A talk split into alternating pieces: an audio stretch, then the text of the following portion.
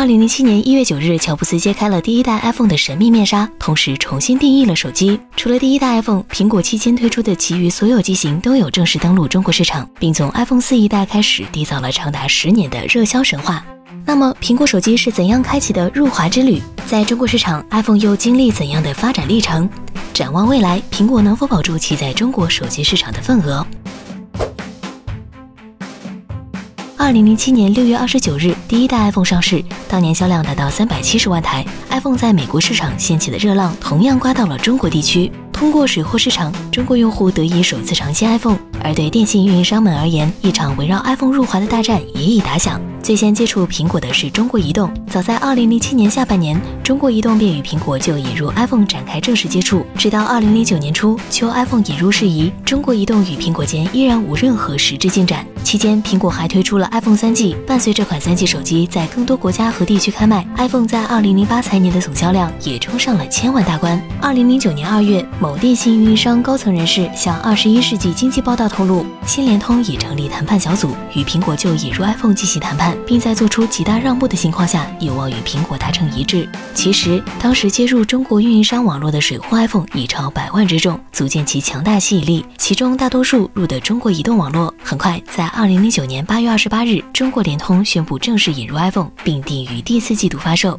十月三十日，中国联通开售 iPhone 三 GS 和 iPhone 三 G，标志着苹果手机正式登陆中国内地市场。首销日，尝鲜粉丝排队购买新 iPhone 的场景开始在中国城市上演。除了运营商合约版，中国联通还推出了不参与合约计划的裸机版 iPhone。其中八 GB 版 iPhone 三 G 定价四千九百九十九元，十六 GB 版 iPhone 三 GS 定价五千八百八十元，三十二 GB 版 iPhone 三 GS 定价六千九百九十九元。这也奠定了后续 iPhone 机型在中国市场的起始定价区间。其后，中国联通又发动了对 iPhone 品牌的猛烈宣传攻势，在全国大中城市的各式广告牌以及各大电视台，一时间关于 iPhone 的广告铺天盖地。至此，更多国人开始了解和熟悉 iPhone、iPhone 苹果和乔布斯。伴随 iPhone 四及其后续机型在中国市场的持续大热，以及苹果在华自有销售渠道的建立，第三方电商平台的兴起，国行 iPhone 全面走出联通销售渠道，全面走出运营商销售渠道，并最终形成了我们现在看到的苹果手机在中国线上线下市场多元化、广覆盖的销售渠道。值得一提的是，早前几代国行 iPhone 并未实现全球同步首发，而从 iPhone 5S、5C 开始，中国内地也加入到了苹果新机的全球首发行列，背后体现的是库克对中国市场愈加重视的态度。三 G 时代是 iPhone 在中国内地市场逐渐站稳脚跟的时代，也是国行 iPhone 和水货 iPhone 共舞的时代。同时，伴随愈多明星用 iPhone 发送微博，更多朋友开始 iPhone QQ 在线，苹果手机也成为中国用户绝对的潮流用机之选。不过，鉴于其定价依旧高昂，肾机的绰号亦开始流行。在进入四 G 时代后，iPhone 更是快速发展为中国市场的街机，并成为中国地区最畅销的机型。在这一过程中，国行 iPhone 也开始了独舞的时代。二零一三年，苹果推出 iPhone 5S，这也是苹果首款支持三大运营商四 G 的手机。只是待到大屏 iPhone 六系列的登场，才明显刺激到用户的换机需求。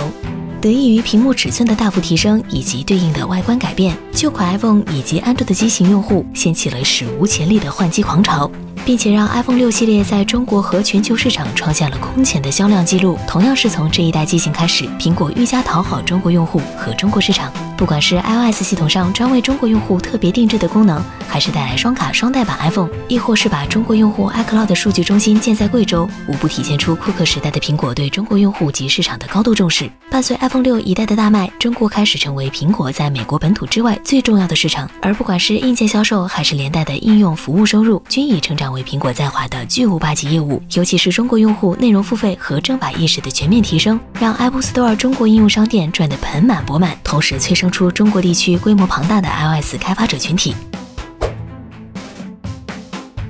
从国行 iPhone 3G、3GS 的登场到 iPhone 六一代的大卖，苹果手机在华之路来到发展巅峰期。不过，在进入全面屏时代之后，苹果却意欲抬升 iPhone 的整体价格区间，并也因此差点栽了个大跟头。二零一八年，苹果推出 iPhone 10R 和 iPhone 10S 系列，中国市场六千四百九十九元起售的 iPhone 10R，也让苹果旗舰新机的起售价首次上探到六千元以上价位。然而，不管是中国市场用户，还是海外市场用户，亦或股票投资者们，都对苹果这个高定价、轻销量的策略给出了一个大写的 no。同时，在中国市场受受益于旗舰 iPhone 的更高起售价，一些国产旗舰机型反而在四五千价位档收获了更大的市场份额。所幸，苹果很快就开始调整策略，中国市场 iPhone XR 和 iPhone XS 系列的第三方渠道售价一降再降，用户也直呼越来越香。二零一九年九月，苹果直接将 XR 的迭代版本机型纳入 iPhone 十一系列，同时起售价直降一千，重新回到传统的五千元价位档区间。定价策略调整带来的效果很快显现，iPhone 十一系列在中国和全球市场取得了不俗的销量表现。根据 Counterpoint 的数据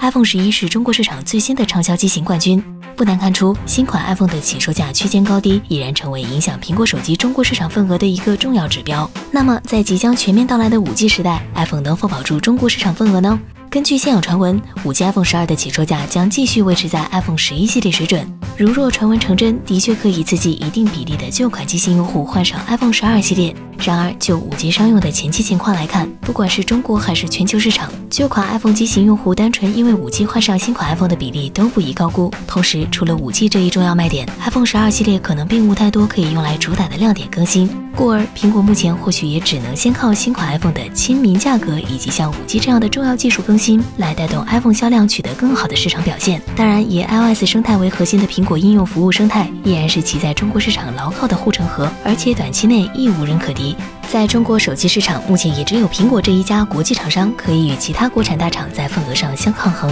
只是面对综合实力愈加强大的国产安卓旗舰阵营，苹果想要在华重回 iPhone 六时代的巅峰时刻，似乎也只能待其推出真正大更新版的 iPhone 十再看有无可能。好了，喜欢本期视频记得给个一键三连哦！这里是雷科技，我们下期再见。